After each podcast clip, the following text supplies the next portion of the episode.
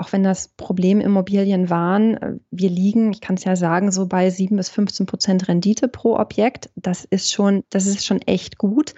Ähm, und das ist natürlich auch eine Rendite, die du jetzt mit einer langfristigen Vermietung nicht so einfach vielleicht bekommst. Ne? Bei uns ist eine Mischkalkulation aus gut verhandelt, gut eingekauft und ja auch gut genutzt am Ende.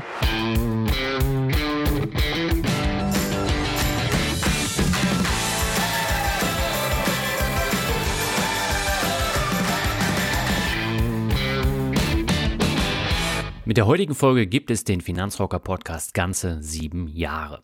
In dieser Zeit hatte ich ganz viele unterschiedliche Themen in den mittlerweile 213 Folgen. Ein Thema, das immer ein bisschen unterrepräsentiert war, sind die Immobilien.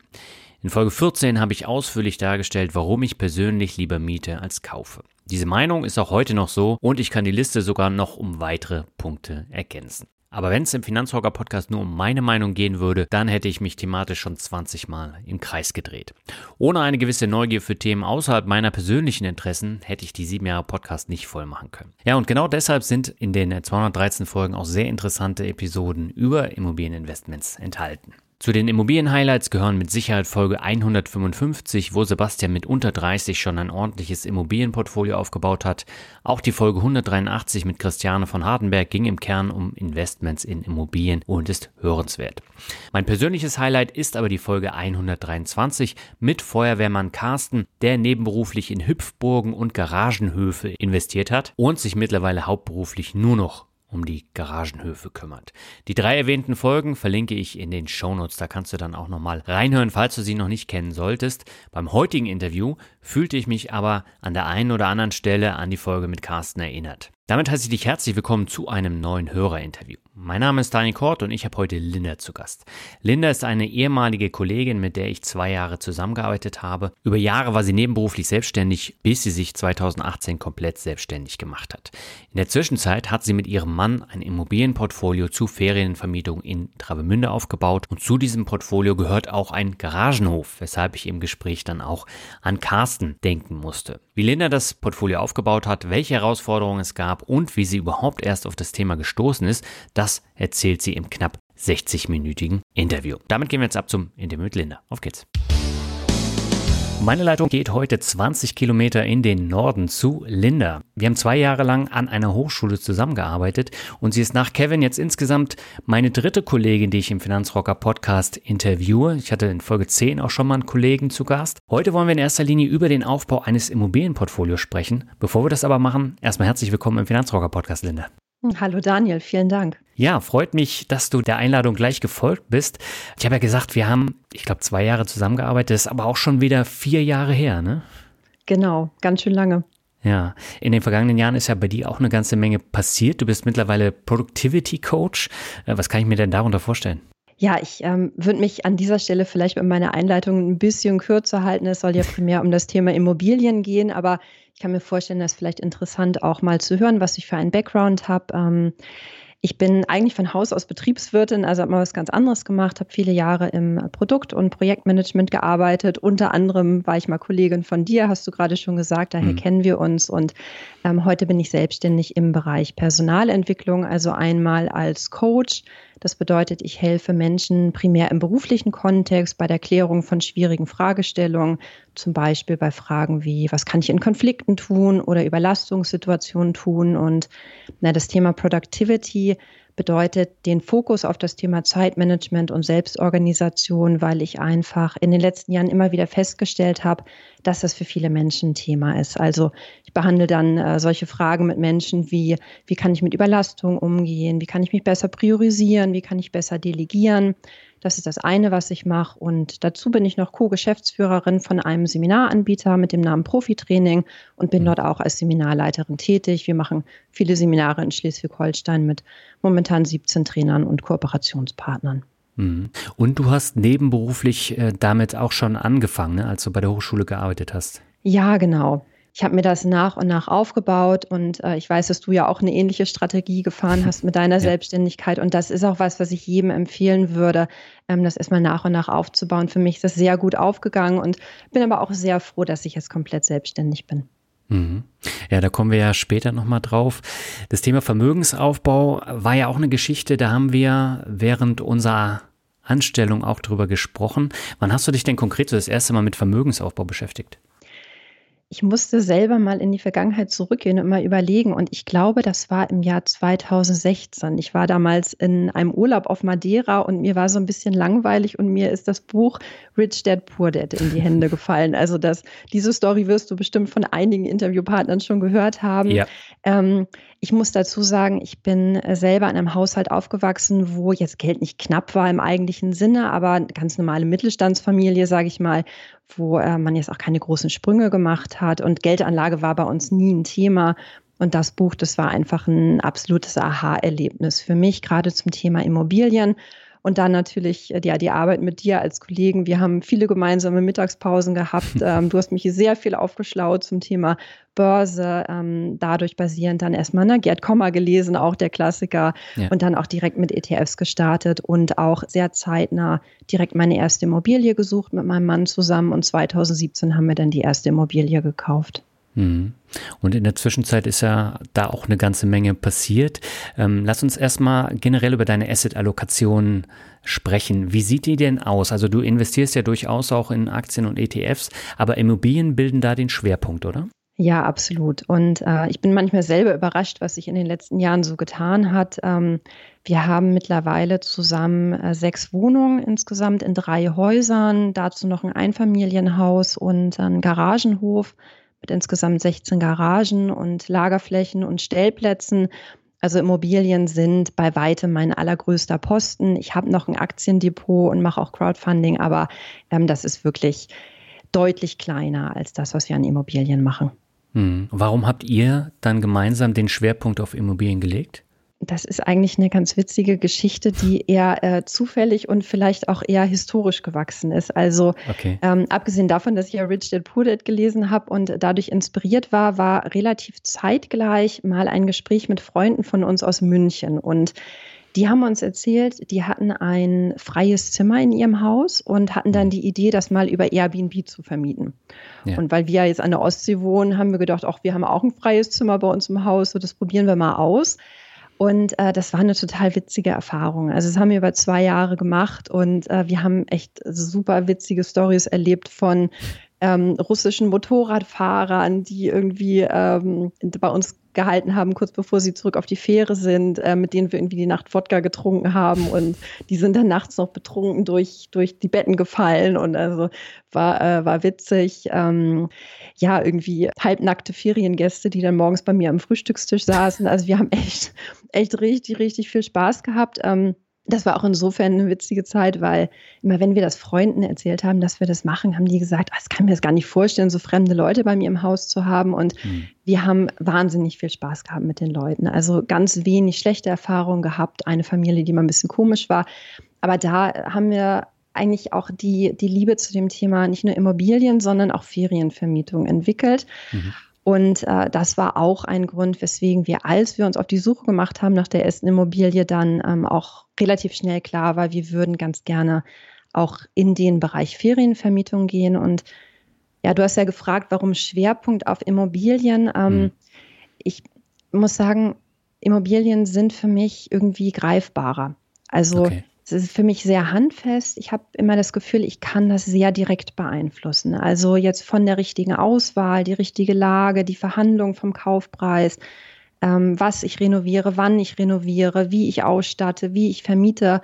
Ich habe das alles sehr in meiner Hand und ich sehe direkt ein Resultat. Und kann auch da in gewisser Weise meine Kreativität ausleben. Ähm, also alle Immobilien, die wir haben, waren, das erzähle ich später nochmal, so kleine Problemimmobilien, die wir auch, auch von der Nutzung teilweise sehr deutlich umgewandelt haben. Hm. Auch viel mit persönlichem Einsatz und es ist natürlich schon cool, wenn man das Ergebnis dann so direkt sehen kann. Und was natürlich auch nicht zu vernachlässigen ist, ist, dass du natürlich bei Immobilien mit einem relativ geringen Eigenanteil auch ein gutes Vermögen aufbauen kannst. Ne? Sobald mhm. du die entsprechende Bonität hast, auch kreditwürdig bist, ähm, hast du da natürlich echt einen schönen Hebel.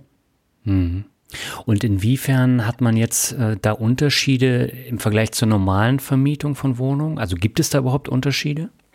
Da gibt es natürlich einige Unterschiede. Also ähm, es fängt jetzt an mit steuerlichen Aspekten, ähm, zum Beispiel eine Frage, ob du Mehrwertsteuer abführen musst oder darfst. Das ist was, da musst du dich mit der privaten Vermietung eigentlich weniger mit auseinandersetzen. Ähm, es gibt viele gesetzliche Aspekte. Also du kannst nicht einfach sagen, so ich nehme jetzt irgendeine Immobilie und ich wandle die um auf eine Ferienwohnung.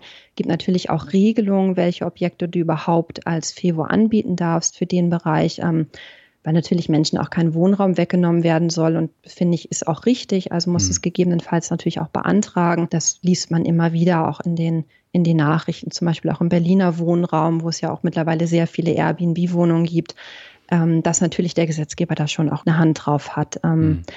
Du hast rechtliche Aspekte natürlich, die man auch mit berücksichtigen muss. Ähm, also in der dauerhaften Vermietung kann es natürlich passieren, ist wahrscheinlich ist relativ unwahrscheinlich, aber du kannst natürlich auch es mit Messis zu tun haben oder mit Mietnomaden zu tun haben. Ähm, da hast du natürlich weniger Probleme mit, wenn du Ferienvermietung hast. Ne? Mhm. Ich oder wir, wir sind grundsätzlich nicht abgeneigt, auch langfristig zu vermieten. Wir haben auch schon Wohnungen oder vermieten derzeit auch Wohnungen, auch langfristig an ausländische Monteure. Damit haben wir auch sehr gute Erfahrungen gemacht. Übrigens auch eine sehr, sehr gute Rendite. Mhm. Ähm, also wir haben schon längerfristig auch an Unternehmer, auch an Monteure vermietet. Was ich immer ganz spannend finde, auch wenn man normal vermietet, dass man sich einfach mal fragen kann, ob man nicht an etwas ungewöhnlichere Zielgruppen vermieten kann. Also wie zum Beispiel Monteure oder auch ausländische Studierende sind, glaube ich, eine gute Zielgruppe. Mhm. Also das sind so ein paar, paar Aspekte, die man einfach berücksichtigen muss. Mhm. Wobei Travemünde ist natürlich jetzt auch ein bisschen besonders, weil das ist ja 20 ja. Kilometer jetzt entfernt von Lübeck. Das ist äh, einer der Urlaubsorte schlechthin hier an der Küste. Und äh, von daher Urlaubsgäste, äh, da ist das natürlich mega gefragt. Aber um jetzt dann nach Lübeck zu fahren, ist es natürlich schon so ein bisschen hinderlich. Also ohne Auto geht ja gerade momentan fast gar nichts, wo die Bahn nicht fährt. Mhm. Ja, obwohl unsere haben eigentlich eine ganz gute Anbindung zum Bahnhof. Also das, das geht doch schon, schon mhm. besser, als man so denkt. Ja, aber die Bahn fährt ja momentan seit Monaten schon nicht. Ja, das stimmt. Aber in Travemünde ist es so schön, die müssen gar nicht nach Lübeck fahren. Die können auch bei uns bleiben. Das stimmt natürlich, da gebe ich dir ja. recht. Aber ähm, lass uns mal drüber sprechen, wie du die Immobilien jetzt zur Vermietung äh, anbietest. Ich habe das jetzt in den USA gemerkt. Da ist ja Airbnb das absolute Nonplusultra. Irgendwie hat fast jeder Amerikaner mit einem großen Garten ein eigenes Tiny House in seinem Garten, bietet das über Airbnb für echt horrende Preise an. Ähm, nutzt ihr solche Plattformen wie Airbnb oder Booking, um äh, die Wohnung da zu vermieten? Ja, absolut. Ähm, das, das, haben wir tatsächlich auch schon immer gemacht. Von vornherein ähm, haben wir Booking und Airbnb verwendet. Mhm. Ich muss allerdings sagen, wir vermieten nicht mehr über Airbnb, weil Airbnb doch noch eine andere Zielgruppe bedient. Also okay. damals, als wir das Zimmer wirklich vermietet haben bei uns in unserem Haus, das hat sehr gut funktioniert über Airbnb. Ähm, ich habe das Gefühl, dass die Frage, wie viele Menschen auch bereit sind auszugeben, doch noch mal anders ist auf den beiden Plattformen. Deswegen haben wir uns von Airbnb getrennt. Wir vermieten jetzt ausschließlich über Booking und Booking ist einfach auch marketingtechnisch super gut aufgestellt. Also mhm. kennst du selber, ähm, ja. du hast sicherlich über Booking schon gebucht. Du wirst wirklich mit, ich möchte sagen, mit Nachdruck wirklich zum Kaufabschluss geführt, was natürlich für uns als Vermieter auch gut ist. Also sehr, sehr professionell. Und ähm, wir haben immer über diese Plattform vermietet, einfach weil für mich der Aufwand in keinem Verhältnis stehen würde, ähm, das jetzt privat zu machen. Also ich weiß, der Vorbesitzer von unserer Immobilie, der hat das gemacht, ähm, wirklich alleine beworben und dann irgendwelche Buchungsformulare hin und her geschickt. Ähm, dadurch, dass es für mich auch nur nebenbei läuft, ich habe ja noch einen anderen Job, ähm, möchte ich auch einfach Aufwand und Nutzen da im guten Verhältnis haben. Und wir haben auch einen Verwalter der sich mhm. für uns um die Vermietung kümmert. Also am Anfang haben wir das noch selber gemacht. Ähm, jetzt haben wir den Verwalter, der kriegt eine Provision von uns. Und äh, ich bin auch total froh, dass, dass wir das machen. Also soll ich dir mal die Story erzählen, wie das gekommen ist mit, dem, mit dem Verwalter? Ja. Ähm, man hat ja immer so Aha-Erlebnisse oder besondere Erlebnisse, wo man merkt, so geht es jetzt nicht weiter. Und gerade in der Ferienvermietung ist es so, die Gäste rufen immer zu den also ich möchte sagen, zu den unmöglichsten Zeitpunkten an. Also natürlich nicht für die Gäste, so ist es nicht gemeint, aber ähm, so Murphy's Law. Ne? Es ist immer dann was, wenn es dir gerade nicht passt. Und äh, ich bin gerade mit, mein, mit meiner Familie gewesen auf einer Asien-Rundreise, also mit Zeitverschiebung und Jetlag und so. Und mhm. Äh, liege irgendwie noch wach nachts im Hotelzimmer in Shanghai und dann ruft ein Gast an und sagt, die Heizung funktioniert nicht. Was machen wir denn jetzt? Ja. Und ich weiß noch wie heute, wie ich dann wirklich, um meinen Mann nicht aufzuwecken, irgendwie äh, halb angezogen auf den Hotelflur gegangen bin und dann versucht habe, mit den Gästen irgendwie die Situation zu retten. Äh, und das war der Punkt, wo ich dann gesagt habe, okay, ähm, vielleicht macht ein Verwalter schon Sinn, der dann einfach vor Ort sich darum kümmern kann und die Entscheidung, die haben wir auch nie bereut. Hm.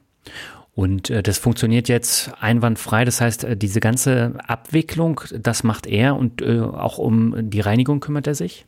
Genau, das haben wir am Anfang noch selber organisiert mhm. und äh, da kümmert er sich jetzt drum und äh, fängt eben auch zum Beispiel Gästebeschwerden oder auch Gästefragen ab. Und das ist es mir auf jeden Fall wert, auch diese Provision zu bezahlen. Mhm.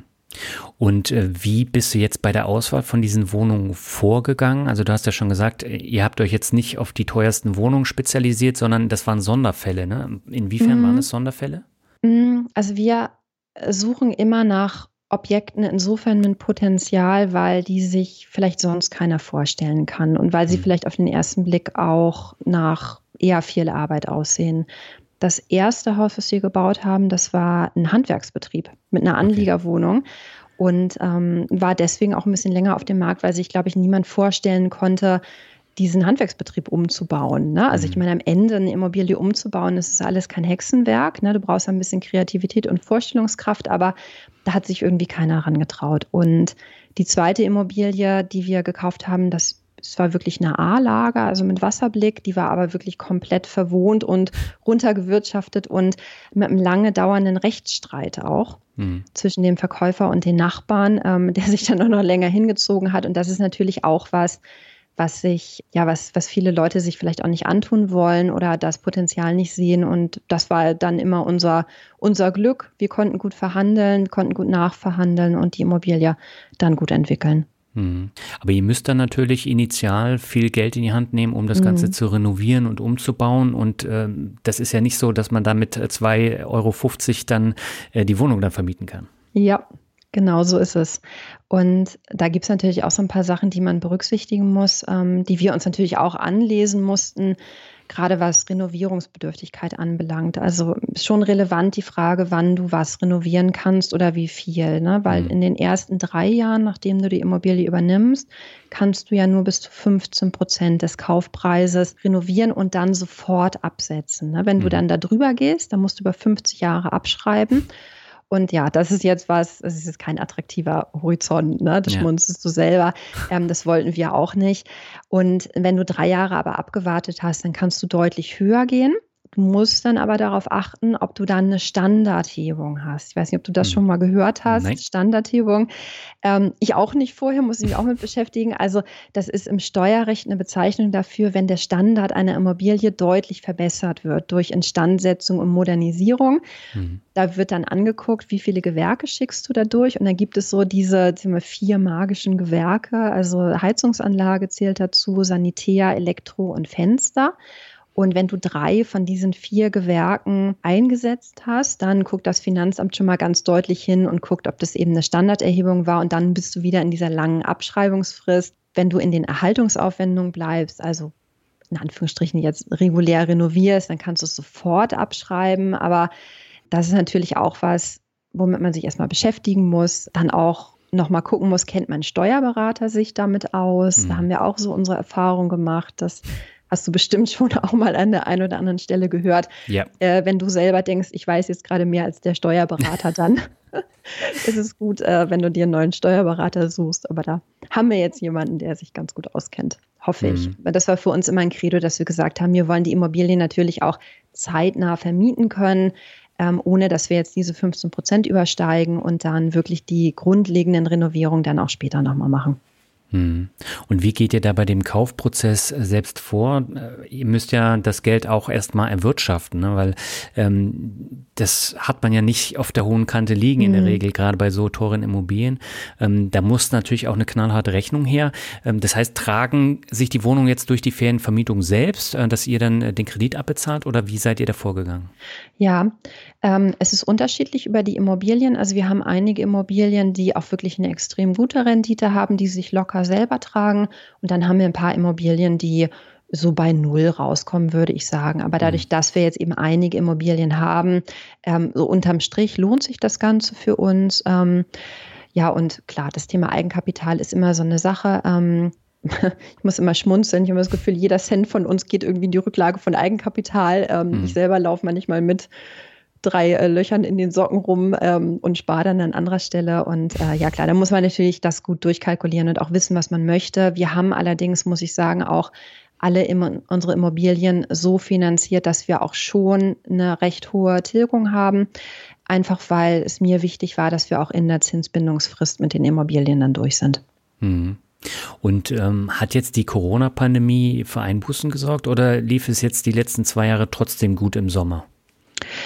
Ähm, ja und ja, kann man, okay. kann man sagen. Also ähm, der Lockdown war natürlich für uns auch ein großes Problem. Ähm, mhm. Ich möchte das jetzt gar nicht übermäßig aufbauschen, weil ich glaube, es hatte jeder in Deutschland so seine eigenen äh, Probleme und Themen mit dem Thema Corona. Ähm, was für uns natürlich war, Ferienvermietung war auf Null. Ne? Es war ja mhm. wirklich komplett untersagt. Und was auch ein Aspekt ist, der, glaube ich, vielen Menschen gar nicht so bewusst ist, es wurde ja groß ähm, kommuniziert, dass es Rettungsschirme gibt und finanzielle Unterstützung. Ich selber, wir selber, also mein Mann und ich, wir sind beide selbstständig und haben eben diese Immobilien für uns ist keine dieser Rettungsschirme in Frage gekommen. Also wir haben tatsächlich keinen Cent ähm, bekommen. Das soll hm. jetzt nicht nach Jammern klingen, aber das möchte ich einfach mal so sagen. Und waren trotzdem froh, dass nach den Lockdowns ähm, schon der Sommer sehr erfolgreich gelaufen ist. Also das hat das wieder aufgefangen. Natürlich gerade Nordsee, Ostsee, Inland, Inlandsreisen haben sehr davon profitiert. Das war schon gut. Wir merken allerdings immer noch die Ausläufer. Zum Beispiel unser Verwalter musste viele Menschen entlassen, mhm. ähm, auch gute Reinigungskräfte entlassen. Jetzt ne, läuft es langsam wieder alles an, aber Personal ist äh, einfach schwierig zu bekommen, nicht nur in dem Ferienbereich, sondern auch im Restaurantbereich zum Beispiel. Und das merken wir jetzt auch. Aber was vielleicht noch relevant ist zu sagen, wir haben unsere Immobilien von vornherein immer so gestaltet, dass wir auch langfristig vermieten könnten. Mhm. Also das hat uns schon ein bisschen ruhiger schlafen lassen. Der Gedanke, wenn das jetzt noch jahrelang so weitergeht, dann hätten wir einen Plan B und bin ich im Nachhinein auch sehr froh, dass wir das so gemacht haben. Hm. Naja, du musst dir das ja auch immer zurücklegen, ne? weil du hast ja äh, Ausgaben, die musst du dann auch bezahlen. Und gerade wenn es zum Beispiel in der Selbstständigkeit dann auch nicht so gut läuft, mhm. äh, musst du ja trotzdem diese Kosten tragen. Und äh, wenn man da eine Fehlkalkulation hat, dann bricht dir das das äh, finanzielle Genick. Absolut. Ja. Mhm. Aber da geht ihr dann auch sehr durchdacht dann ran, dass ihr dann immer diese Rücklagen dann auch habt, falls mhm. irgendwas, also mit Corona hat ja jetzt keiner gerechnet damals, aber falls irgendwas kommt, äh, dass ihr da auf der sicheren Seite seid und auch die Kredite ja. abbezahlen könnt. Ja, auf jeden Fall. Also wir waren schon immer Menschen, die Rücklagen gebildet haben. Mhm. Ähm, aber ich glaube, die Corona-Zeit hat nochmal gezeigt, wie wichtig und mit Nachdruck wichtig das ist, ähm, sich vernünftig Gedanken zu machen, gerade wenn man sich ähm, ja doch so ein ja, so einen großen Berg auf den Rücken äh, bindet. Ich meine, einen Immobilienkredit abzubezahlen, da redet man schon von einer recht hohen Summe. Ähm, ja. Da entsprechend vorzuplanen für alle Eventualitäten, das ist was, das haben wir einfach mit Nachdruck jetzt auch erfahren dürfen. Hm. Hm. Ja. Gab es denn so konkrete Learnings, die du jetzt aus diesen Immobilieninvestments mitgenommen hast, jetzt mal abgesehen von den Rücklagen? Ja, natürlich. Ich glaube, eine der wichtigsten Learnings, die ich so mitgenommen habe aus diesen Immobilieninvestments und die ich sehr gerne weitergeben möchte, ist, ähm, dass es alles kein Hexenwerk ist. Also ich bin im Nachhinein manchmal doch überrascht, wie schnell das ging und wie, wie gut wir das umsetzen konnten. Ähm, das ist, glaube ich, bei Immobilieninvestments wie bei allem im Leben. Du brauchst ein Ziel und du brauchst auch ein bisschen Mut und auch den Drive, das entsprechend umzusetzen. Mhm. Ähm, und ich finde das doch interessant, weil wir natürlich schon manchmal merken, wenn wir davon erzählen, an der einen oder anderen Stelle bekommen wir so ein bisschen Neid entgegenschlagen, so im Sinne von, ne, die kommen doch aus reichen Familien. Mhm. Ähm, und da ist mir immer ganz wichtig zu sagen, also bei mir ist absolut das Gegenteil der Fall. Ganz normale Mittelstandsfamilie. Ich bin die erste, die überhaupt bei uns studiert hat. Ähm, und weswegen ich das sage, ist, es kann jeder machen. Also jeder mhm. kann das machen. Es ist nicht so schwer. Man muss sich nur darum kümmern. Was es allerdings braucht, du brauchst einen langen Atem. Also gute Immobilien, die fallen dir jetzt nicht einfach so in den Schoß. Ich schaue jeden Tag in Immobilienportale. Ich habe Ticker auf allen möglichen Portalen. Wir haben uns, ich weiß nicht, wie viele Immobilien angeschaut. Da ist sehr viel Zeit drauf gegangen.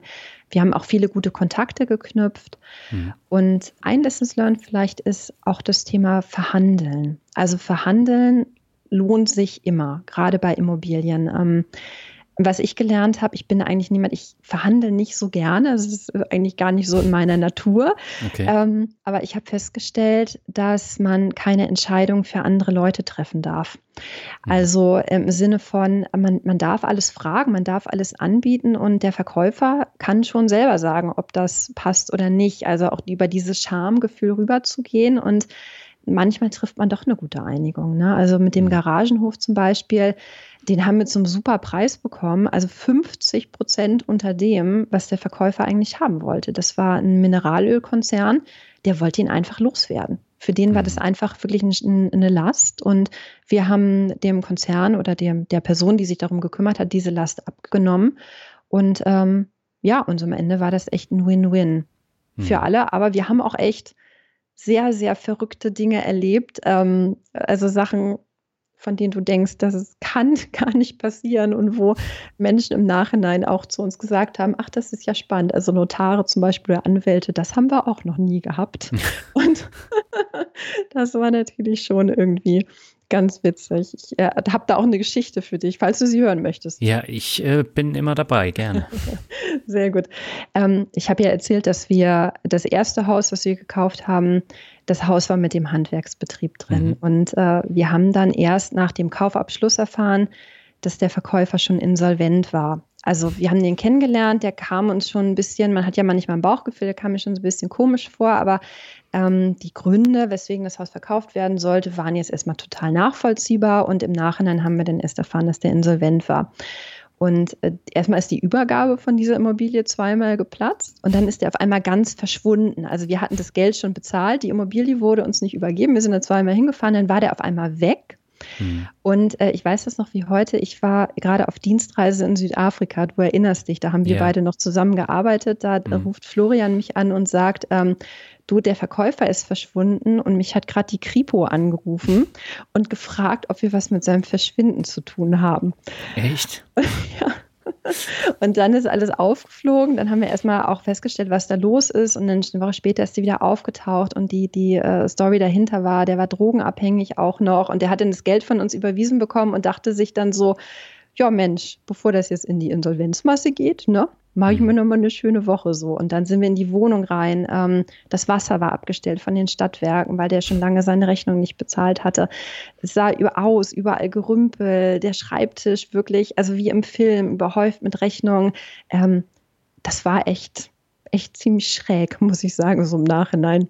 Mhm. Aber das sind immer so Sachen, die schrecken mich dann bei Immobilien immer ab, weil das kann dir ja immer passieren, ob das nun mit äh, den Verkäufern ist oder mit den Vermietern. Ähm, es gibt natürlich auch viele positive Beispiele, aber man hat natürlich immer einen immensen Aufwand. Ne? man muss sich wirklich sehr drum kümmern und ja. ähm, auch dieser Kaufprozess und auch der Renovierungsprozess, das ist schon was, wo du teilweise starke Nerven brauchst. Ähm, mit der anderen Immobilie, habe ich gesagt, war auch so eine kleine Problemimmobilie. Da wäre wegen eines laufenden Rechtsstreits fast der ganze Verkauf geplatzt. Und das war wirklich blauäugig von uns. Und das gebe ich auch als, als Warning so rein an alle. Wir hatten wir hatten Notartermin vereinbart und nachdem der Notartermin vereinbart war, haben wir schon den Kreditvertrag unterzeichnet. Hm. Und dann wurde der Notartermin abgesagt. Und das heißt, der ganze Verkauf stand auf der Kippe. Wir hatten ja aber schon den Kredit. Das heißt, da, da kriegst du schon Puls. Ne? Da ja. überlegst du schon, was machen wir jetzt? Dann haben wir schon eine Notfallimmobilie gesucht, weil irgendwas muss ja nun machen mit dem Geld. Mhm. Auf der anderen Seite, auch wenn das Problemimmobilien waren, äh, wir liegen, ich kann es ja sagen, so bei 7 bis 15 Prozent Rendite pro Objekt. Das okay. ist schon, das ist schon echt gut. Ähm, und das ist natürlich auch eine Rendite, die du jetzt mit einer langfristigen Vermietung nicht so einfach vielleicht bekommst. Ne? Bei uns ist eine mhm. Mischkalkulation aus gut verhandelt, gut eingekauft und ähm, ja auch gut genutzt am Ende. Mhm. Aber Corona sorgt ja dann dafür, dass die Rendite dann halt doch ein bisschen niedriger ist, zumindest über ein, zwei Jahre. Ja, ja, obwohl, wie mhm. gesagt, der Sommer hat es bei uns ganz gut auffangen können. Ähm, und ich bin ganz positiver Dinge. Also wenn ich jetzt in unsere Buchungssituation schaue, dann äh, geht das schon wieder. bergauf. Okay. Du hast eben gesagt, du beschäftigst dich viel mit Immobilienplattformen. Diese Sonderfälle, werden die denn auch über diese Portale angeboten oder laufen die über Netzwerke privat? Also die Immobilien, die wir gefunden haben, waren also die ersten beiden waren über ganz normale Immobilienportale. Da schreibt ja, ja auch keiner rein. Achtung, ja, Achtung, Problemfall. äh, bitte nicht kaufen. Ähm, das haben wir auch im Nachhinein erst erfahren. Und äh, die andere Immobilie, die wir haben, die war tatsächlich über, ähm, über Netzwerk. Der Garagenhof war auch über ein ähm, Immobilienportal. Also du findest schon auch immer noch ganz gute Schmuckstücke über die regulären Immobilienportale, obwohl ich auch finde, momentan muss man einfach aufpassen. Die Kaufpreise sind ja dermaßen aufgebläht. Mhm. Ähm, und das ist was, auf das achte ich auch, wenn wir eine Immobilienauswahl machen. Ähm, Freunde von uns aus München haben das so ganz gut auf den Punkt gebracht. Die haben sich eine ähnliche Immobilie gekauft, wie wir sie haben. Also sehr vergleichbar, sehr vergleichbare Größe, sehr vergleichbares Baujahr. Mhm. Und die haben eine Million mehr bezahlt als wir. Also nicht eine Million, sondern eine Million mehr als wir. Ja. Und ähm, unser Bekannter sagte dann, so unter dem Motto, naja, unsere Immobilie, also die von, von Florian und mir, die würde zumindest noch im Verhältnis zu den dort verbauten Steinen stehen. Und äh, das ist für mich immer so ein dicker Daumenwert, dass ich sage, also das, was ich bezahle für Immobilien, das muss auch irgendwo in Relation noch zu dem verbauten Material und der, der Handwerksleistung stehen. Ähm, mhm. Weil Fantasiepreise möchte ich nicht bezahlen und das ist einfach die momentane Lage, was du findest. Über die Portale ist so ein bisschen Goldgräberstimmung. Jeder versucht natürlich gerade das Maximum für sich rauszuholen. Kann ich mhm. verstehen, würde ich auch machen, wenn ich es verkaufen würde. Ähm, aber ich würde davor warnen, da, ähm, da reinzugehen und bessere Angebote findest du natürlich unter der Hand. Hm. Aber jetzt haben wir eine Situation, wo die Inflation gewaltig ansteigt, die Zinsen werden langfristig auch wieder nach oben gehen. Das wird natürlich dann auch einen Einfluss auf den Immobilienmarkt haben, weil viele Leute eben nicht mehr so einen ähm, günstig finanzierten Kredit äh, bekommen werden. Und das mhm. hat dann natürlich dann auch wieder Einfluss auf die Immobilienpreise. Wie siehst du das? Das ist eine sehr gute Frage. Ich glaube, da kommen wir irgendwann wieder zurück auf, es hat keiner eine Kristallkugel. Ähm, ja. Ich persönlich glaube, das Positive in unserer Situation ist, dass wir unsere Preise einfach auch sehr gut an die Inflation anpassen können. Also mhm. gerade mhm. im Bereich Ferienvermietung kannst du, so ungern ich das auch mache, aber da kannst du natürlich auch eine Preissteigerung irgendwo weitergeben. Mhm. Was wir momentan schon merken, ist, dass auf Basis der derzeitigen Entwicklung, ähm, ich glaube, Menschen eher vorsichtiger sind und auch gucken, buche ich jetzt überhaupt Urlaub und äh, ne, wie sind die Stornofristen und wie entwickeln mhm. sich die Preise, das merken wir schon. Grundsätzlich würde ich sagen, ist die Immobilie als Kapitalanlage noch relativ auch sicher vor Inflation. Mhm. Ähm, worauf wir geachtet haben, und äh, da bin ich auch froh, ist, dass wir einfach eine lange Zinsbindung haben bei unseren Immobilien. Ähm, das heißt, ich habe jetzt weniger Sorge auch von der Zinsanhebung. Die Frage ist natürlich eine, eine, berechtigte Frage, ob Immobilien jetzt weiter an Wert steigen oder ob da auch eine Blase platzen wird. Und ähm, das kann man einfach nicht sagen. Das mhm. müssen wir, müssen wir sehen, müssen wir abwarten, weil wenn du dich informierst ähm, unter Experten, du siehst solche und solche Meinungen und ja, wird, wird zu sehen sein. Mhm. Wobei die Nebenkosten, die steigen bei euch ja auch an. Ne? Genau, aber wir können es eben umlegen auf mhm. die Gäste. Hm. Nutzt du denn jetzt ähm, im Bereich Immobilien jetzt so bestimmte Tools, mal abgesehen von diesen ähm, großen Portalen und auch eine gewisse Kontenstruktur, äh, um die Verwaltung dann leichter managen zu können? Ja und, und nein. Also wir haben, wir haben tatsächlich separate Konten für alle Immobilien. Das ist auch steuerrechtlich so vorgegeben. Das musst hm. du so machen. Ähm, das ist natürlich schon auch eine, eine Trennung und auch in gewisser Weise ein äh, Überwachungstool für uns, ähm, einfach auch zu sehen, wie wie viel erwirtschaften wir und dann haben wir, muss ich ganz ehrlich sagen, äh, wie gesagt, ein bisschen hemdsärmelig, wir machen das mit einer ganz normalen Excel-Tabelle, die, die äh, Verwaltung und die Renditeberechnung und das langt aber auch für uns. Also hm. für uns passt das. Hm. Ja, weil ich habe ja auch einige Immobilienexperten äh, und Immobilienkäufer zu Gast gehabt im Podcast und äh, die haben natürlich auch Produkte, die sie dann anbieten. Die bekomme ich nach wie vor immer angezeigt mhm. vor den YouTube-Videos, wie einfach das dann ist mit dem Kaufen. Ähm, das brauchst du gar nicht. Also Menschen sind ja verschieden und jeder hat ja seine eigene Präferenz, wie er sich gerne organisieren möchte. Ja. Ähm, mir reicht es so, wie es ist. Also ich glaube, man braucht sie nicht zwangsweise, aber wenn man jetzt jemand ist, der einfach eine schöne Auswertung hat und dem das Spaß macht, der darf sie sich natürlich kaufen. Dann mhm. macht sie einem bestimmt das Leben noch ein bisschen leichter. Ja. Absolut. Ähm, lass uns doch mal über das Thema Garagen äh, sprechen, denn ich hatte in der Vergangenheit ja schon einen äh, Feuerwehrmann zu Gast und äh, der hatte Hüpfburgen vermietet ja. und hat danach Garagenparks aufgekauft und gebaut. Und ähm, mittlerweile arbeitet er nicht mehr, sondern er lebt von seinen Garagen. Ähm, wie seid ihr denn auf dieses Thema gestoßen? Weil das hat ja jetzt mit Ferienvermietung gar nichts zu tun. Nee, das war auch zufällig. Also hm. ich habe nach einem Baugrundstück gesucht ich habe mhm. ähm, auch die Immobilienportale rauf und runter beobachtet und habe gesehen, es wurde eben ein Garagenhof angeboten und mein Gedanke ging eher in Richtung, ah super, da kannst du die Garagen platt machen und dann nimmst du das Bauland. Mhm. Ähm, die wollten eigentlich ein großes Mehrfamilienhaus dort bauen und haben dann eine Bauvoranfrage gestellt, die wurde abgelehnt. Auch ganz interessant, wegen der Bodenspannung. Habe ich auch vorher noch nicht gehört. So. Also dieses Land darf nicht bebaut werden wegen der Bodenspannung.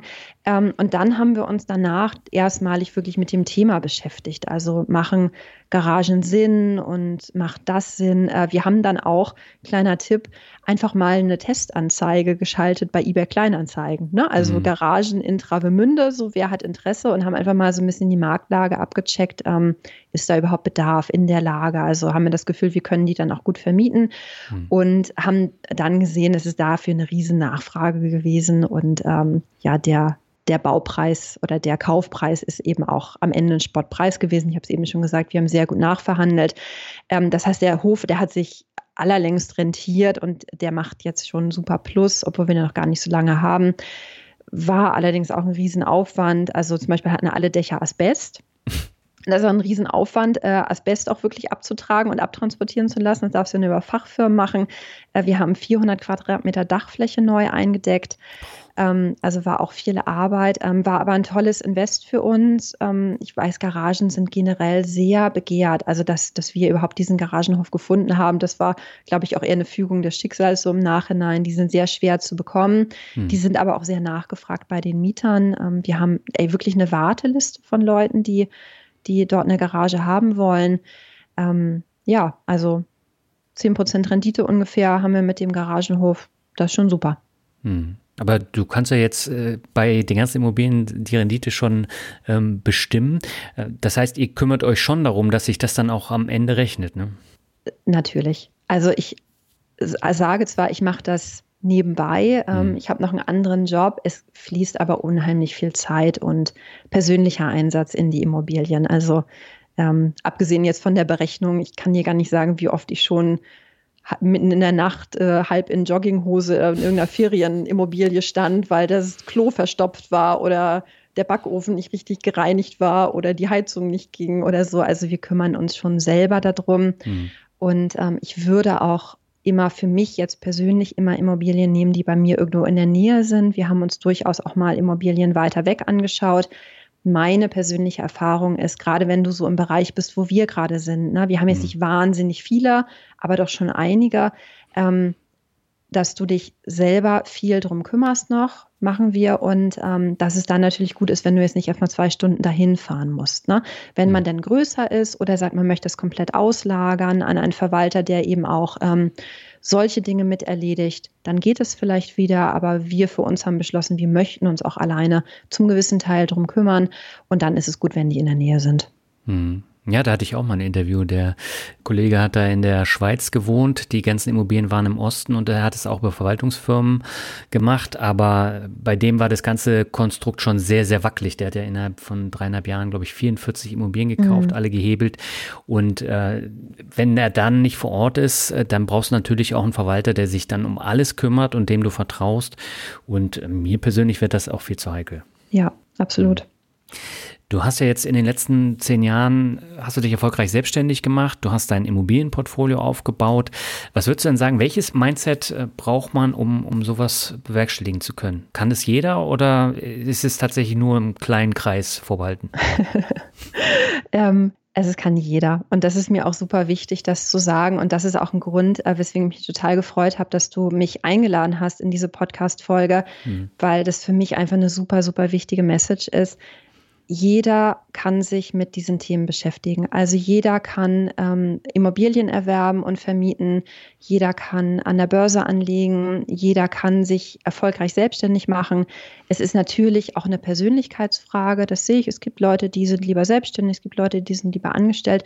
Grundsätzlich ist es jetzt aber nicht, was irgendwie so einem privilegierten äh, Kreis vorbehalten ist, sondern was jeder machen kann. Ähm, was ich aber finde und einfach nochmal mit Nachdruck sagen möchte, ist, dass man wirklich Durchhaltevermögen braucht. Ähm, mhm. Gerade so im Bereich der Selbstständigkeit braucht man so, ich würde sagen, mindestens drei, wenn nicht sogar fünf Jahre, bis man wirklich ein gutes Standing hat und auch an dem Punkt ist, wo man davon leben kann. Also ich glaube, bei dir ist es sehr ähnlich gewesen, wenn ich deinen Lauf äh, verfolgt habe von der mhm. nebenberuflichen äh, Selbstständigkeit bis hin zur vollständigen Selbstständigkeit. Und ich bekomme das häufig mit, dass Menschen sich selbstständig machen und die mhm. geben sich dann häufig einen Puffer für ein Jahr. Vielleicht kennst du das auch, so dieses Phänomen. Die sagen dann, ich kündige jetzt mhm. und ich habe genau Rücklagen für ein Jahr und ein Jahr baue ich jetzt voll meine Selbstständigkeit auf. Und meine Erfahrung ist, ein Jahr ist zu wenig. Also ich würde sagen, die Wahrscheinlichkeit aus dem Bauch heraus ist 90 Prozent, dass das eine Jahr nicht ausreicht,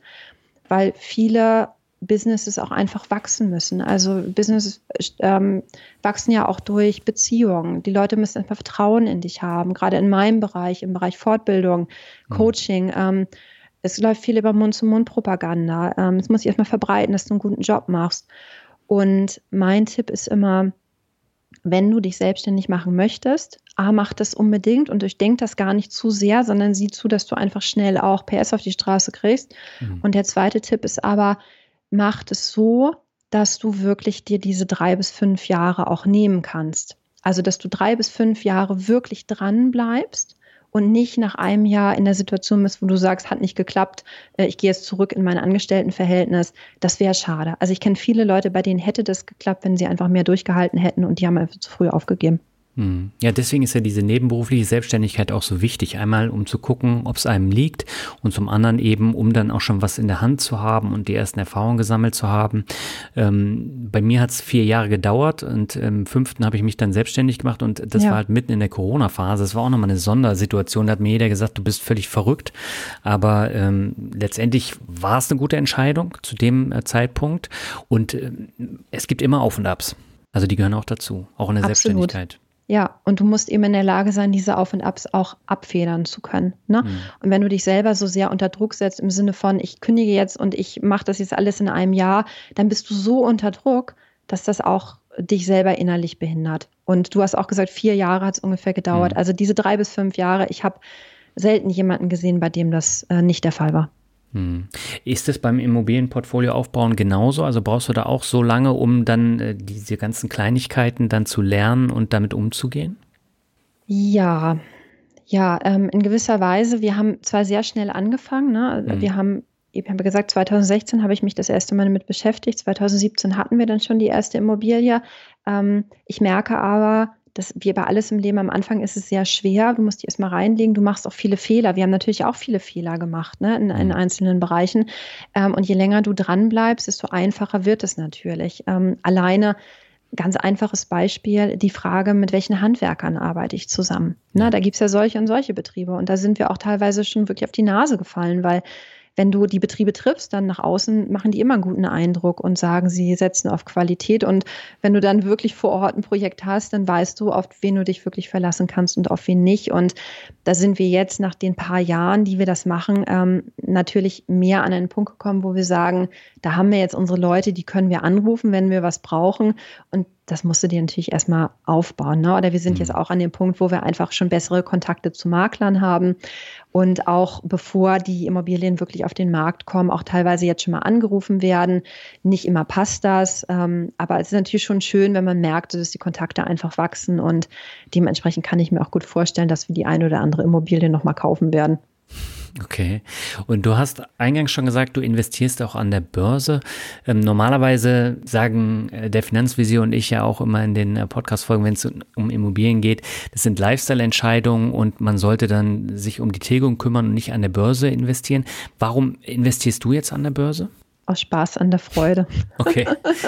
Nein, ähm, ich, ich finde die Börse interessant. Ähm, ich habe ja gesagt, es ist bei weitem nicht mein Schwerpunkt. Mhm. Ähm, ich möchte mich trotzdem breit aufstellen mit allem, was ich mache. Ich glaube, das ist auch was, was Corona auch gezeigt hat. Also je breiter man aufgestellt ist, desto besser ist es. Und ich finde die Börse grundsätzlich interessant. Ich bin über ETFs gekommen. Da ist auch nach wie vor mein Investmentschwerpunkt. Ähm, ist nicht mein Hauptinvest. Ähm, ich glaube, das wird sich über die nächsten Jahre noch mal ein bisschen shiften, dass wir mhm. vielleicht ähm, auch noch mal umschichten, vielleicht die eine oder andere Immobilie noch mal verkaufen und dann noch mal mehr anlegen. Ähm, ich habe ein paar Einzelaktien, primär in der Dividendenstrategie und ja, das, mhm. das passt soweit erstmal für den Moment für mich. Okay, und hast du da denn auch schon äh, deine Learnings mitgenommen? Gerade bei Einzelaktien? Nee, also ich habe nie einen Fehler gemacht an der Börse. Es ist immer super gelaufen. Äh, ja, na klar. Also ich glaube, wer da Nein sagt, der sagt nicht die Wahrheit. Also natürlich ähm, habe ich immer ins Klo gegriffen. Ich, gerade bei Einzelaktien habe ich Sachen gekauft, wo man im Nachhinein denkt, äh, warum? Warum war das zu dem Zeitpunkt eine gute Entscheidung? Wahrscheinlich nicht. Ähm, also ich glaube, Fehlentscheidungen gehören immer dazu so richtig, richtig schlimme Fehlentscheidungen habe ich tatsächlich gar nicht getroffen. Ich mhm. muss im Nachhinein ein bisschen über mich schmunzeln, wie man so typische Anfängerfehler macht. Ne? Also ich habe in der Anfangszeit wirklich für also ich will fast sagen, Pfennigbeträge, irgendwelche Einzelaktien gekauft, da, haben sich die Orderkosten natürlich überhaupt nicht gelohnt. Mhm. Das sind dann so Sachen, die, die kriegt man in den Spitz. Das war jetzt kein Drama für mich. Ähm, aber so, also auch mit der Börse ist es ja so, je, je länger man sich damit beschäftigt, desto schlauer wird man irgendwann. Hm. Ja, wenn du dir jetzt mal so den Vermögensaufbau anschaust in den vergangenen Jahren, ähm, bei mir ist es ja in der Vergangenheit auch so gewesen, ich habe mich mit Aktien und Börse auseinandergesetzt und die Kurve ist dann ordentlich nach oben gegangen. Ähm, war das bei euch ähnlich, dass mit diesem Wissen auch das Vermögen dann stetig groß angewachsen ist? Ja, absolut. Absolut. Ich glaube, einmal auf ganz natürliche Art und Weise und dann sicherlich auch, dass je mehr wir schon gemacht haben, je mehr trauen wir uns auch mhm. vielleicht. Und je mehr haben wir dann auch investiert und, und angespart. Und ja, das ist bei uns genau die gleiche Entwicklung wie bei dir. Mhm. Und auch so beim Thema Selbstständigkeit, ähm, da ist es ja auch nicht so, dass man gleich am Anfang dann richtig viel verdient und auch mehr als im Angestelltenverhältnis. Da ist die Entwicklung aber auch ähnlich gewesen, ne? weil sonst hättet ihr euch ja die Häuser gar nicht leisten können oder die Immobilien. ja, tatsächlich. Ähm, wir sind beide in in äh, Geschäftszweigen, die sehr personenbasiert sind. Mhm. Also wir arbeiten ja beide im Weiterbildungsbereich und da sieht man einfach, wie wirklich exponentiell auch die Anfrage gestiegen ist. Also wir sind, das klingt jetzt vielleicht doof, ich meine das nicht so, aber wir sind tatsächlich beide jetzt an dem Punkt, wo wir auch wirklich regelmäßig Aufträge ablehnen, weil es einfach nicht mehr reinpasst in unseren mhm. Kalender. Und das ist natürlich auch ein schönes Gefühl. Aber bis wir an den Punkt waren, hat es natürlich auch einfach ein paar Jahre gedauert. Ne, weil erstmal Vertrauen gefasst werden muss. Du musst dich erstmal beweisen. Und an dem Punkt sind wir jetzt zum Glück. Ja, und du hast ja auch gesagt, da gehört eine Menge Mut dazu. Und äh, ich glaube, ohne den Mut bekommst du so eine Kurve auch nicht hin. Mm, absolut, ja. ja. Gibt es denn Zukunftsziele, die du dir jetzt für die kommenden fünf bis zehn Jahre gesetzt hast?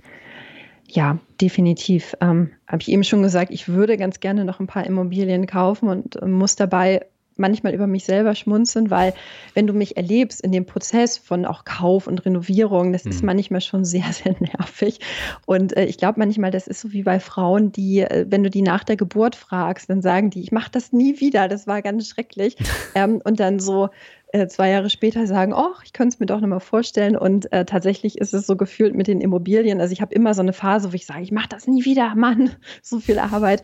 Und dann ähm, gucke ich doch immer wieder. Also ich habe heute auch schon mehrmals geguckt, was es noch so gibt auf dem Markt. Ähm, von daher, ich würde ganz gerne noch ein paar Sachen kaufen. Wir würden ganz gerne noch ein paar Sachen kaufen, ähm, möchte aber auch mich von einigen Objekten wieder trennen nach der Spekulationsfrist. Die läuft ja nach zehn Jahren aus. Mhm. Dann können wir steuerfrei verkaufen, so denn die Bundesregierung dieses Gesetz nicht ändert und würde ganz gerne mehr in eine gleichmäßige Verteilung auch von Aktien und Immobilien, also so sagen wir 50-50 ungefähr.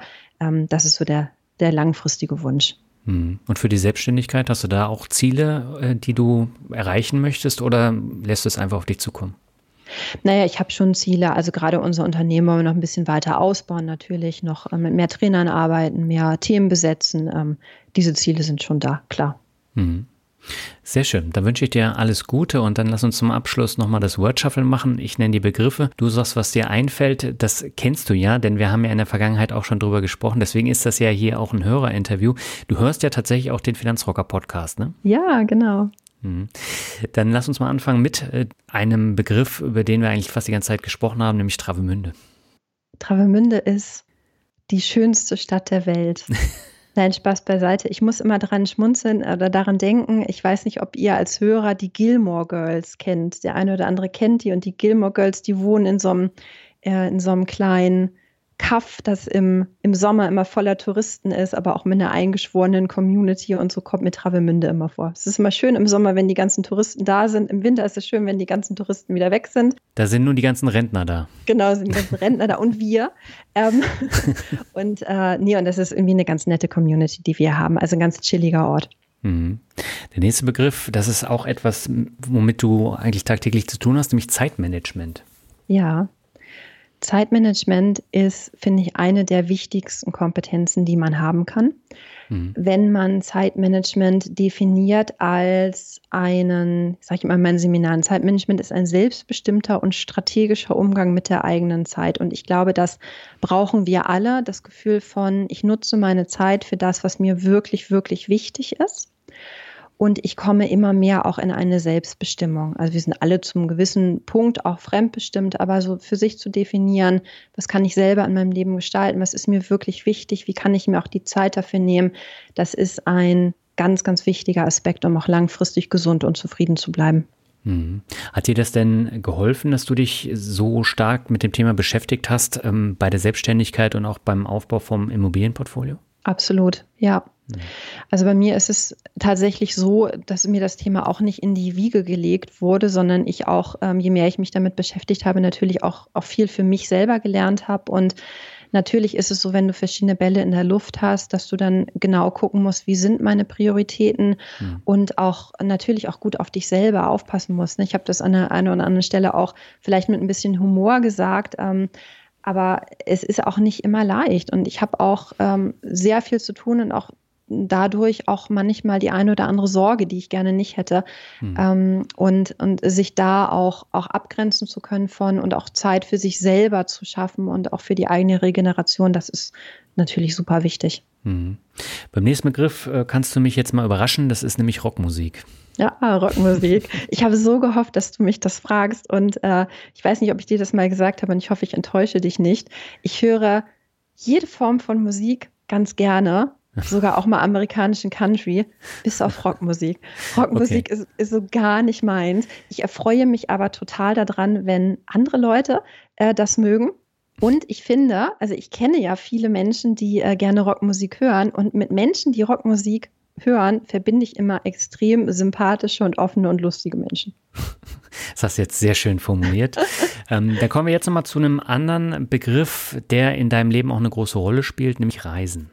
Reisen, ja, ich äh, liebe Reisen. Ich weiß, wir haben uns auch sehr viel unterhalten über das Thema Reisen. Ich mhm. mache für mich immer einen Unterschied zwischen Reisen und Urlaub. Mhm. Und ich glaube, Urlaub machen viele ähm, dieses Thema. Ne? Ich fliege mal nach, keine Ahnung, Fuerteventura und lege mich für eine Woche an den Strand. Das ist auch ganz, ganz wichtig, finde ich, um mal runterzukommen. Reisen ist für mich was anderes. Also die schönsten Reisen, die ich erlebt habe, waren Reisen in äh, Kulturen, die mir persönlich sehr fremd sind und aus denen ich viel mitnehmen konnte. Ich, ähm, eine der schönsten Reisen, die ich jemals gemacht habe, war eine Reise durch Indien. Hm. Ähm, viele Leute sagen, ach, Indien, weiß ich nicht, arm, dreckig, weiß nicht, ob ich da hin muss. Ähm, ich fand das eine unheimlich beeindruckende Kultur und ähm, von, von diesen Reisen nehme ich viel mit. Also ähm, Indien, Israel, äh, Jordanien, so, also so Länder, die man vielleicht auf den ersten Blick gar nicht auf dem Schirm hat oder mit deren Kultur man sich nicht gut auskennt, ähm, die finde ich, bringen im Bereich eigene Perspektive zu entwickeln auf das eigene Leben hm. und Dinge in Relation zu setzen und auch mal abzuschauen, wie andere Kulturen mit bestimmten Dingen umgehen, bringen die unheimlich viel. Und ich kann, also ich glaube, wenn ich einen Wunsch hätte, dann äh, würde ich, wenn ich Bundeskanzlerin wäre, dann würde ich jedem verordnen, äh, einmal im Leben in ein Entwicklungs- oder Schwellenland zu reisen, weil hm. man dafür ganz viel äh, mitnimmt für sich. Ja, ja, gerade auch das Thema fremde Kulturen. Also wenn man halt nur nach Malle oder auf die Kanaren fliegt, dann lernt man ja nicht, äh, mit fremden Kulturen auch umzugehen und beispielsweise da auch äh, die Sprache nicht zu können und da so ein bisschen verloren zu sein. Und das hilft einem ja auch dann im persönlichen Leben und auch in der persönlichen Entwicklung. Und ich persönlich finde das unheimlich wichtig. Deswegen kann ich das echt unterschreiben, was du eben gesagt mhm. hast. Und was ich wichtig finde, ist, durch das Reisen stellt man fest, dass es überall auf der Welt unglaublich nette Menschen gibt. Ja. Also ob man nun die Sprache spricht oder nicht. Ähm, ich weiß, in Asien, wie häufig haben wir uns wirklich mit Händen und Füßen verständigt mhm. äh, und irgendjemand hat uns geholfen, den richtigen Bus zu finden oder eine Unterkunft angeboten oder was zu essen angeboten oder ich weiß nicht was. Also überall auf der Welt gibt es wirklich richtig, richtig nette, hilfsbereite Menschen. Mhm. Ja, dann kommen wir zum nächsten Begriff. Das ist Nachhaltigkeit. Nachhaltigkeit, ja, ähm, ist ein Thema, das war dir wahrscheinlich gar nicht bewusst, als du mir die Frage gestellt hast, mit dem ich mich sehr viel auseinandergesetzt habe in meinem Leben. Ähm, wie gesagt, ich habe mal BWL studiert und ich mhm. habe tatsächlich sowohl meine Bachelorarbeit als auch Masterarbeit zum Thema Nachhaltigkeit geschrieben. Okay, das war mir tatsächlich nicht bewusst. Ja, nee, konntest du nicht wissen. Ähm, Finde ich ein Thema, das wahnsinnig spannend ist und äh, beschäftigt mich tatsächlich auch sehr. Also wie wir mit den Ressourcen gut umgehen können, die wir haben, was es wirklich auch an gesellschaftlichen Veränderungen äh, bedeutet. Finde ganz interessant, äh, in welchem Prozess wir gerade sind als Gesellschaft und ähm, könnte jetzt wahnsinnig viel dazu sagen, aber möchte einfach sagen, ich bin, bin einfach gespannt, wie es weitergeht, in welche Richtung sich die Menschheit da auch entwickeln wird. Ähm, finde das Thema aber sehr wichtig und äh, finde wichtig, dass jede Person sich selber mal fragt, was kann ich denn dazu beitragen mit meinem Lebensstil. Mhm. Dann kommen wir zum vorletzten Begriff, das ist Humankapital unglaublich wichtig. Also ich äh, weiß nicht, wie viele Tausende von Euro, ich habe es nie zusammengerechnet, ich in meine eigene Weiterbildung investiert habe. Ähm, ich habe ja was ganz anderes studiert und habe wirklich gerade in dieses Thema Umorientierung, Ausbildung im Bereich Coaching, Training und so weiter und so fort äh, gefühlt irgendwie alles mitgenommen, was, was man mitnehmen kann. Hm. Ähm, das stimmt natürlich nicht, ich könnte noch unglaublich viel mehr machen. Also sehr viel Geld investiert und ich habe es nie bereut. Also alles, was ich investiert habe, habe ich doppelt und dreifach zurückbekommen. Und ich finde es eine der wichtigsten Dinge, in die man investieren kann, ist in die eigene Bildung und in sich selber. Hm. Was waren das so für Sachen, die du gemacht hast? Waren das jetzt so Seminare, die du besucht hast oder hast du online viel mitgenommen oder durch Bücher? Was waren so die größten Hebel? Ich habe tatsächlich sehr viele Ausbildungen auch gemacht. Also in dem Bereich, in dem ich arbeite, ähm, ist es schon wichtig, im psychologischen Bereich auch eine gute Ausbildung zu haben. Das mhm. heißt, in verschiedenen Bereichen, sei es jetzt Coaching, psychotherapeutische Ausbildung, ähm, Trainingsausbildung, Teamentwicklungsausbildung, Mediationsausbildung, weil es natürlich in der Arbeit mit Menschen auch um, um viel geht. Ne? Also mhm das ist natürlich auch für mich ein, eigener hoher Qualitätsanspruch. Ähm, natürlich auch Online-Fortbildung gemacht, ähm, auch viele Bücher gelesen. Ich persönlich finde, gerade in dem Bereich ist es wichtig, im Kontakt mit anderen Menschen zu sein, ähm, auch Dinge ausprobieren zu können und auch mal die eigenen blinden Flecken zu entdecken. Und da haben mir so also wirklich Face-to-Face-Ausbildung sehr viel gebracht. Muss aber auch sagen, beim Thema Online, jetzt bedingt durch Corona, mache ich selber seit zwei Jahren äh, sehr viele Online-Seminare auch und mhm. Mittlerweile ist der technische Stand einfach so, dass du auch richtig, richtig gute interaktive Online-Seminare machen kannst, ähm, die schon fast Präsenzbedingungen abbilden. Also da hat sich viel getan. Hm, ja, absolut. Und ähm, da wird sich auch noch eine Menge tun. Aber auf der anderen Seite muss man halt auch sagen, so dieser persönliche Kontakt mit Menschen, gerade in der Selbstständigkeit, der ist echt ähm, hinten übergefallen. Und das ist mhm. eine Sache, die mir halt tierisch auf Keks geht. Ja, das geht mir auch so. Und ich glaube, das haben viele von uns erfahren, auch wenn ich mich mit äh, Menschen in Unternehmen unterhalte, natürlich schon dieses Gefühl auch von Isolation, Alleinsein, ja. so im eigenen Saft irgendwie braten, im Homeoffice Homeoffice hat viele Vorteile natürlich auch gehabt, auch gerade im Bereich Produktivität. Aber was schon gefehlt hat, war einfach der soziale Kontakt. Und ich bin da ganz guter Dinge und ganz positiv gestimmt, dass wir das aber in den nächsten Jahren wieder gut aufbauen können. Okay, und schließen möchte ich das Word Shuffle und das Interview jetzt mit dem Begriff Glück. Glück ist ein sehr weit gefasster Begriff und auch ein sehr schwieriger Begriff. Hm. Für mich ist Glück, auch wenn das vielleicht ein bisschen abgedroschen klingt, wirklich sehr stark mit dem Thema Dankbarkeit verbunden.